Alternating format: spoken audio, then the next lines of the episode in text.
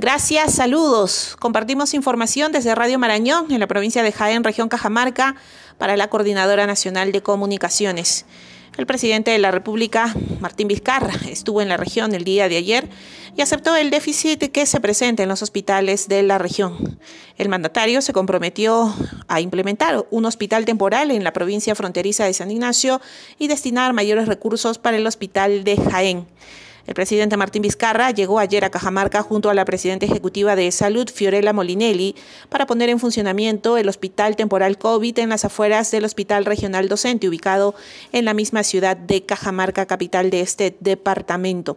En ese momento hizo varios anuncios también para la parte norte de esta región aceptó que la provincia de San Ignacio viene eh, teniendo problemas eh, con eh, su sistema de salud y aseguró que lo antes posible se va a destinar presupuesto para implementar un hospital temporal en esa provincia fronteriza.